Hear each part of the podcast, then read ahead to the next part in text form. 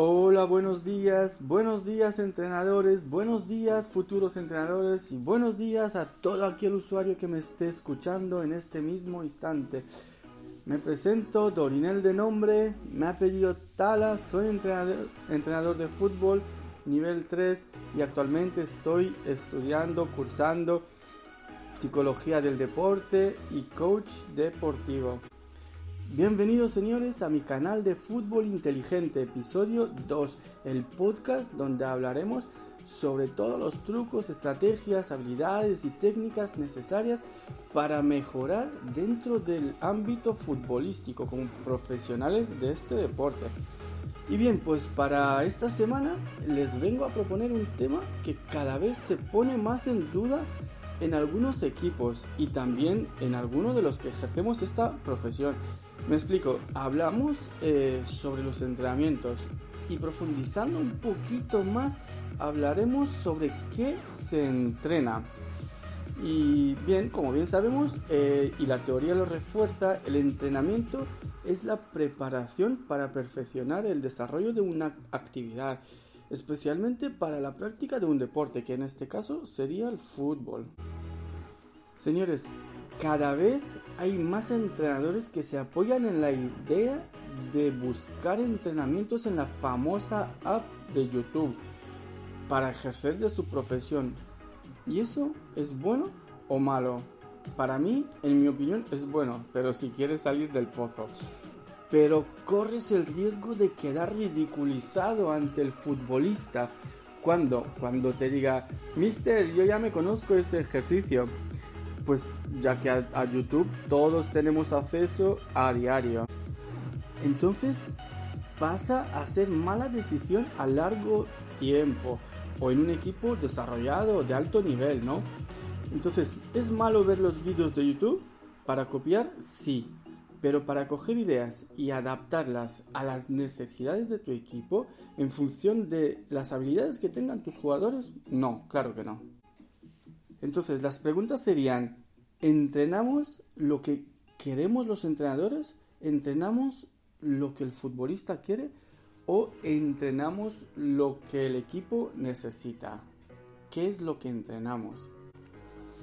Pues para mí esta última pregunta es la que más se ajusta a la hora de poder aportar a un equipo una mejora, ya que de nada sirve ser el mejor entrenador el más guapo, el más bonito, el que más sepa del fútbol, el más motivado, si lo que le propones a tu equipo son entrenamientos de YouTube.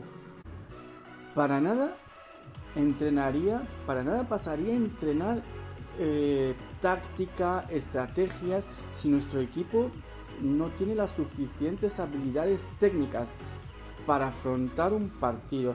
Tampoco, tampoco se puede entrenar lo que el futbolista te pida, ya que esa aportación que te quiera hacer, esa aportación de, Mister, ¿por qué no entrenamos tiros a portería? Pues si entrenas lo que un futbolista quiere, realmente estás descuidando al resto del grupo. Pues esto, en la mayoría de los casos, en, los, en, fútbol base, he notado que el Mister casi siempre cae en la trampa esa aportación del jugador obviamente no la vamos a ignorar.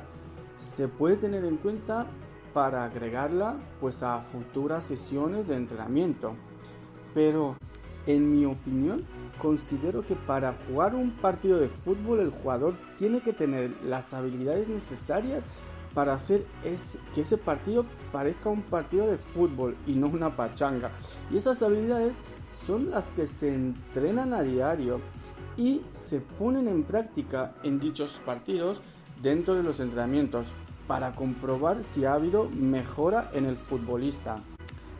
En definitiva, y resumiendo, quiero transmitir al entrenador que es él, es el, máximo responsable de lo que se entrena en base a la necesidad de su, de su equipo ya que depende de él el desarrollo del mismo y el crecimiento del valor futbolístico de cada jugador. Entonces, entrenador, ¿te imaginas cómo sería aplicar todos todas estas claves, estas herramientas, estos consejos que te estoy proporcionando y que se ajusten a tu equipo y que éste te corresponda de manera positiva y que cumpla con éxito todas tus expectativas. ¿Te lo imaginas? Seríais imparables. Pues esto es todo por hoy, entrenador. Con esto terminamos. No sin antes darles las gracias por estar ahí. Espero les haya podido aportar algo y si así es, les propongo que me ayuden a compartir este material para poder llegar a más gente o de lo contrario, por un simple me gusta o un, o un comentario, también les agradecería igual. Y con esto ya me despido. Hasta luego, bye bye.